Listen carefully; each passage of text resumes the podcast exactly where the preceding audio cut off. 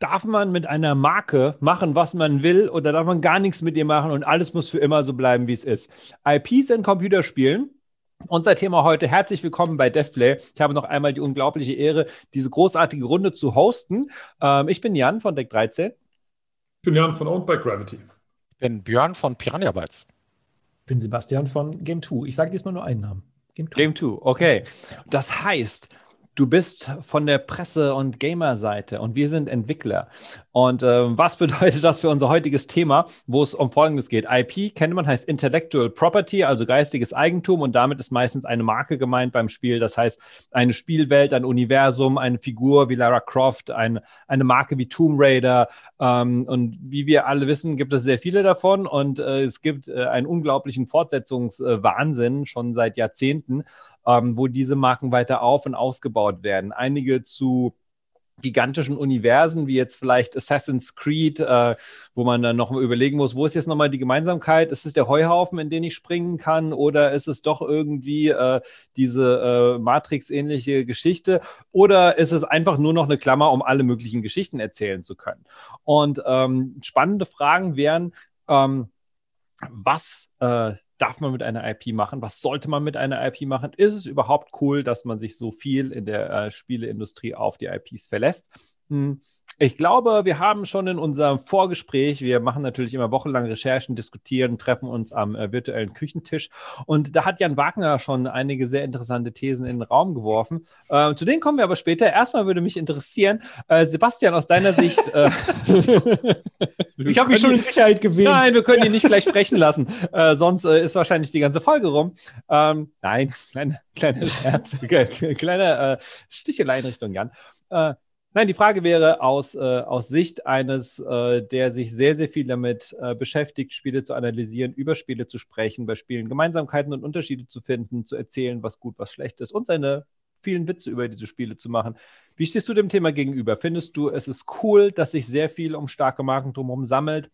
Findest du, das ist eine Bankrotterklärung der Kreativität? Wie, wie stehst du zu dem ganzen, ich sag mal, der IP-Fokussierung oder dem, dem, dem starken Stellenwert, den IPs auch im Verkauf von Spielen einnehmen? Wow. Ja, der kann Antwort. Fragen das war eine ausladende Frage. Du hast jetzt drei Minuten. ja. Bisschen was ist schon runter von der Uhr jetzt. Ja, also. Kann ich einfach mit Ja antworten? Geht auch, geht auch. Dann gehen wir gleich, gehen wir gleich weiter zu Jan Wagner und ähm, dann füllen wir schon die Sendezeit. Äh, nee, um einmal vielleicht nur ganz kurz. Ich habe hab jetzt keine äh, super ausladende Antwort, aber äh, ich finde, natürlich kann man mit äh, IPs machen, was man möchte. Äh, ist der, der, das gute Recht von jedem, der eine IP äh, ja, aufmacht, selbst von Leuten, die eine IP übernehmen. Ich finde, dass alles andere wäre halt Stagnation. Also alles andere wäre, wir bleiben ewig auf dem gleichen Level und da muss auch gar nichts groß passieren. Ich finde, gerade so eine Serie wie Assassin's Creed hat es halt sehr deutlich gezeigt. Das hat sich über so viele Teile hinweg einfach sehr ermüdet, dieses Konzept. Und ja, die aktuellen Assassin's Creed-Spiele haben nicht mehr super viel gemein mit dem Ursprung vielleicht, aber die Frage ist, ist das schlimm? Und ich, da kann ich nur sagen, nee. Es gibt bestimmt den einen oder anderen Fan, der sich damit nicht mehr zugehörig fühlt oder der sich vom Kopf gestoßen fühlt. Aber das ist dann halt so. Das ist wie bei einer Band, die sich mal neu erfindet. Das muss halt manchmal passieren, weil sonst ist ja nichts in Bewegung. Und das finde ich total langweilig. Deshalb äh, von mir, das war jetzt die lange Herleitung für ein Ja. Finde ich schön, ja. Ähm ne, tatsächlich, also ähm, ähm IPs haben auf jeden Fall was Positives, Spannendes. Und wir haben auch ja mehrere Leute äh, hier sitzen auf äh, Entwicklerseite oder Entwickler-Publisher-Seite, die durchaus, ich sag mal, Marken über eine längere Zeit mit sich getragen haben und äh, ihren Inhalt mit beeinflusst haben.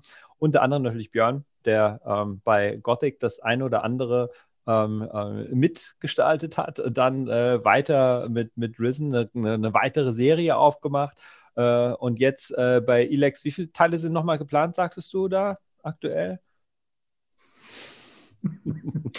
Versuchst du jetzt das schon Komisch. Ja, ja, ich versuche Sebastians Nummer. Ich wollte sagen, ist das nicht mein Job, aber finde ich gut. Björn hat auch ein zu gutes Training gemacht. Ja, ja, ist nichts, nichts rauszubekommen. Aber ähm, würdest du auch eher sagen, ist es etwas, wo man aus, auf Entwicklerseite sich eher mit wohlfühlt, zu sagen, okay, da habe ich sozusagen meinen Kosmos, da weiß ich, woraus ich schöpfen kann und will? Oder ist es eher auch was, wo du sagst, naja, schränk mich ein bisschen ein und ähm, äh, würde gerne auch mal da weiter ausbrechen, als ich vielleicht könnte? Oh Mann, äh, da, das sind wieder fünf Fragen. Mhm. Ich versuche die mal ähm, zu reduzieren. Ich fange mal damit an mit einem Kosmos, den ein anderer erfunden hat. Da kann man ja aus dem Vollen schöpfen, wenn ich jetzt eine Buchvorlage hätte. Versus, ich lasse mir irgendwas einfallen, passt schon und muss dann halt nur auf meinen eigenen Mist den ich mir selbst habe einfallen lassen, von dem ich eigentlich ganz genau weiß, dass das alles Quatsch ist, ja, irgendwie noch was draufsetzen. Was meine ich damit? Ich glaube, es ist einfacher, selber etwas zu erfinden und selber Regeln festzulegen, wie Dinge funktionieren, ja, auf die Gefahr hin, dass man auch sehr viel Arbeit hat, Dinge tatsächlich Grundlagen dafür zu erfinden, wenn man ein Universum macht und so weiter. Es gibt halt ein paar Sachen, äh, die man beachten muss dabei und auch die Fülle und das Lore und so weiter dann zu generieren. Ähm, da bist du selber dabei, du machst es selber, du kannst es selber beeinflussen, welche Pitfalls du dir da legst, welche Eier du dir da reinlegst und so weiter. Und ich spreche da aus Erfahrung. Wir haben uns so einige Eier gelegt, die wir nachher auflösen mussten, weil Menschen sich damit wirklich exzessiv beschäftigen. Und äh, das ist cool, dass das so ist. Das Schlimmste, was einem Entwickler passieren kann, ist, dass äh, das, was man da fabriziert, keinen Menschen interessiert. Und deswegen freue ich mich über jede Frage, wenn sie auch so schmerzlich ist, äh, auch sein mag irgendwie, wie sowas zum Beispiel. Sag mal, der Treffpunkt der vier Freunde bei Gothic, ne? Also da stand ja in dem Comic, keine Ahnung von dem Comic, ich habe den gelesen, den haben wir nicht produziert, nichts mit dem Inhalt zu tun gehabt. Also die haben sich ja da getroffen und der und der Charakter kommt ja in der und der Folge da und da mal vor. Im zweiten Teil sagt er aber dies und jenes und bla und deswegen ist das, äh, ja, bist du denn da, bist du eigentlich der Scrappy, der mit der Glatze?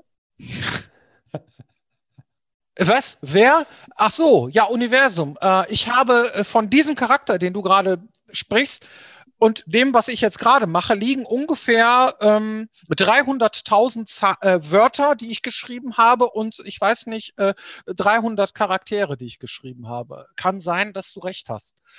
Aber im Endeffekt, äh, mach mal ruhig, weil äh, es ist ja auch euer Universum. Weil wenn, wenn du sagst, irgendwie das mit dem Comic und mit dem Spiel kriege ich irgendwie so und so voneinander, so stelle ich mir das vor, dann hast du auch recht. No? So, ja, das ist das Inhaltliche. Das heißt, man muss sich inhaltlich damit beschäftigen, wenn man eine Fortsetzung von irgendetwas macht, wenn man äh, ein Universum erschafft und so weiter. Und eine IP ist immer was Starkes, weil Menschen haben die Neigung dazu, ich möchte jetzt weiterspielen. Ich möchte jetzt den nächsten Teil davon. Es gab Gamescoms und E3s dieser Welt, ja, die waren geprägt von Fortsetzungen, ja. Und da gab es auch schon einige, die haben sich darüber beschwert. Ja, gab nichts Neues. Ja, den zweiten Teil hiervon, den fünften Teil davon, den sechsten hiervon und so weiter. Und die Leute finden das trotzdem spannend. Ne? Das ist natürlich auch so eine Sache. Wie stehst du dazu, Jan? ähm, ja, ich, äh, ich finde es, äh, falls du mich Jan meinst, Jan Wagner kommt gleich. Ja. Ähm, ähm, ich finde es tatsächlich auch spannend, weil wir auch äh, sogar versucht haben, ähm, ähm, äh, Fortsetzungen von Spielen zu machen und dadurch die Spielwelt auch immer weiter auszugestalten. Das haben wir schon gemacht, als wir damals dieses Adventure-Spiel namens Ankh gemacht haben. Haben wir drei Teile von gemacht. Von, selbst von Jack Keen haben wir irgendwann nochmal einen zweiten Teil gemacht. Ähm, und äh, ja, ich meine, äh, äh, The Search, The Search 2, da haben wir ja auch eine Welt aufgebaut, die wir weiterentwickelt und weiter erklärt haben. Ich finde es spannend, wie du sagst, wenn man so ein Universum erschafft, ich finde es interessant, dass dann irgendwann, das hast du gerade angesprochen, also gesagt hast, das gehört ja auch denen. Ähm, du wirst leider irgendwann nicht mehr der alleinige Besitzer der geistigen Welt, die du erschaffst, weil so viele Leute da drin leben und wie du sagst, teilweise mehr da drin leben als du selbst, dass du dann in eine Rolle des, des, des Verwalters vielleicht sogar und natürlich auch, du wirst mehr so ein Gärtner, ja, das heißt, du, du kannst nicht auf einmal sagen, heute ist es ein anderer Garten, nein, du musst in den gleichen Garten gehen und der Baum steht an der Stelle. Du kannst ihn vielleicht verändern oder da was Neues pflanzen, aber das muss alles zusammenhängen und Hand und Fuß haben und wenn du das nicht machst, das sieht man auch an so vielen Filmen, wie die Leute auf die Barrikaden gehen, wenn dann irgendwas in den Hintergrundlegenden verändert oder ignoriert wird, dann äh, explodiert das Internet und ähm, das ist natürlich Fluch und Segen, natürlich ist es auch Segen, wie du gesagt hast, weil die Leute interessiert das, wie geil, die diskutieren darüber und die haben ihre eigenen Theorien, wie toll wir das fanden, als die Leute versucht haben, das Search zu, zu entziffern und rauszufinden, okay, wer hat da was gemacht. Äh, manchmal wird es ein bisschen verrückt, wenn man merkt, okay, also diese Person hat gerade eine viel schönere Lösung und Erklärung für die Hintergrundgeschichte gefunden als wir.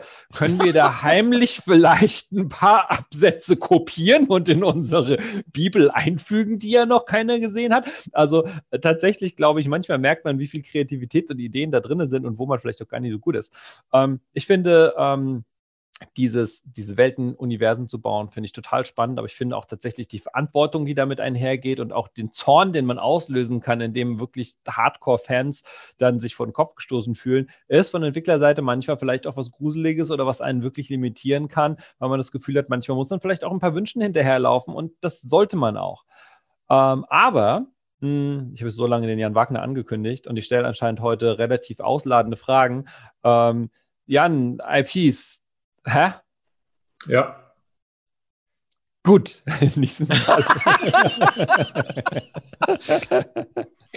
ähm, ja, ihr habt viel gesagt. Ich glaube, es gibt noch zwei Aspekte, die man vielleicht noch angucken kann. Das eine ist natürlich, was wir jetzt noch gar nicht haben und was ja der, der, hm, der gefährlichere Fall ist. Ähm, eine IP wird übernommen von jemandem, der die vorher nicht gebaut hat und der muss die dann irgendwie tragen. Das kann entweder, ich habe das hier stehen, Fantasy Journal 2 bei uns, Fantasy Journal 1 haben wir nicht gemacht, so alt bin ich dann doch noch nicht. Ähm, und da ist natürlich immer, also du, du, spielst mit dieser Erwartungshaltung, jemand anders aufgebaut hat. Und du bist, du bist nicht nur der Gärtner, sondern du bist sozusagen der Gärtnerassistent, der neu eingestellt wurde, um den tollen Garten zu pflegen. Ähm, und dann machst du das aber irgendwie anders. Das ist, das ist auch Hürde und Vorteil zugleich, weil natürlich trotzdem du, du machst es ja markentechnisch um auf die Zielgruppe, die es schon gibt, zu gehen. Wenn du einen neuen Titel machst, ist das zwar wunderbar für die Kreativität, aber total scheiße für den Verkauf, weil alle sagen, na, da weiß ich noch nicht, was das ist, dann nehme ich lieber Call of Duty 12, das, äh, da, da kenne ich das Gameplay so, das, das kommt mir entgegen. Ähm, das ist die eine Sache, dass das natürlich ein, ein Marktrisiko darstellt und ähm, Fortsetzungswahn hat, was auch wieder mit Risikominimierung im Markt zu tun, weil es viel Geld kostet, diese blöden Spiele zu machen. Das, das andere Thema, was ich spannend finde, ist ähm, die ähm, also was, was ja auch so ein bisschen IP ist, das finde ich immer beim, also da wäre Björn das Beispiel, aber auch ihr, ihr habt ja versucht, also nun ist The Search nicht, ähm, ah, wie heißt der Titel davor, wo man auch was geschnetzelt hat? Keine Ahnung. Ähm, Meinst du Lords of the Fallen? Vielleicht? Lords of the Fallen, vielen Dank, sorry. ähm, ja, ja. Aber das ist, äh, das gleiche gilt für Elex, Risen, Gothic.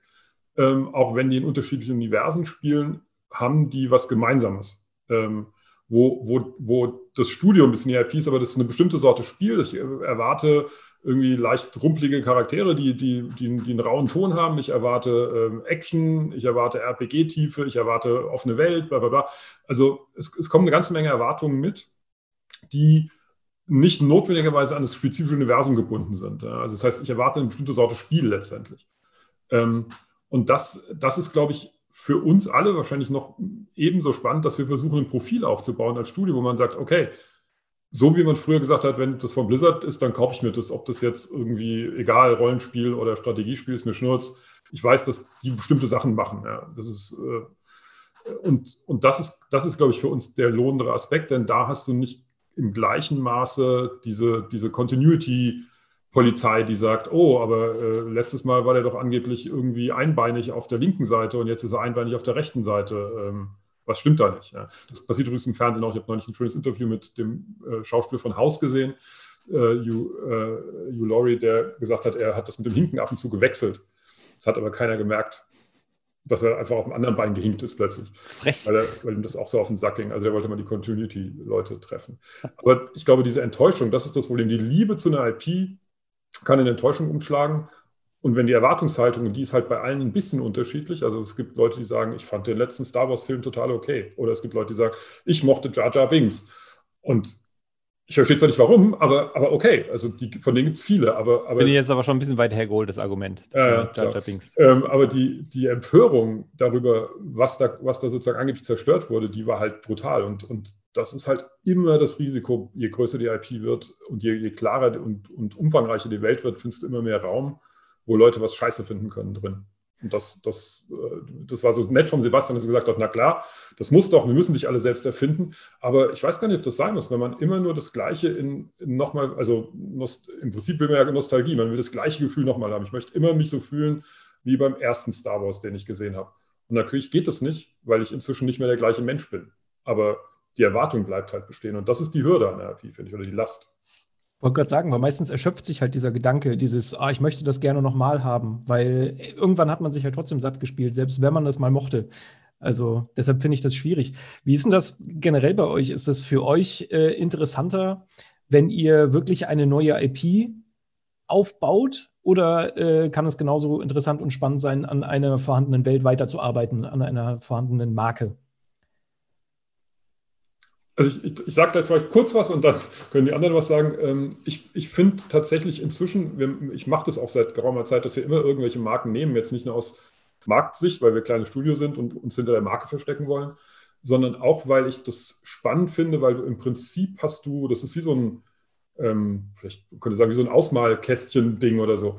Also du, du hast Vorgaben, ähm, die schränken von vornherein Dinge ein, aber die fordern dich auch heraus, die neu zu interpretieren. Und ich finde das interessant. Also ich finde es tatsächlich interessant zu gucken, okay, wenn es diese Richtung haben soll, was können wir daran anders machen? Welchen Ansatz haben wir, den wir anders verfolgen? Wie kann ich es anders interpretieren?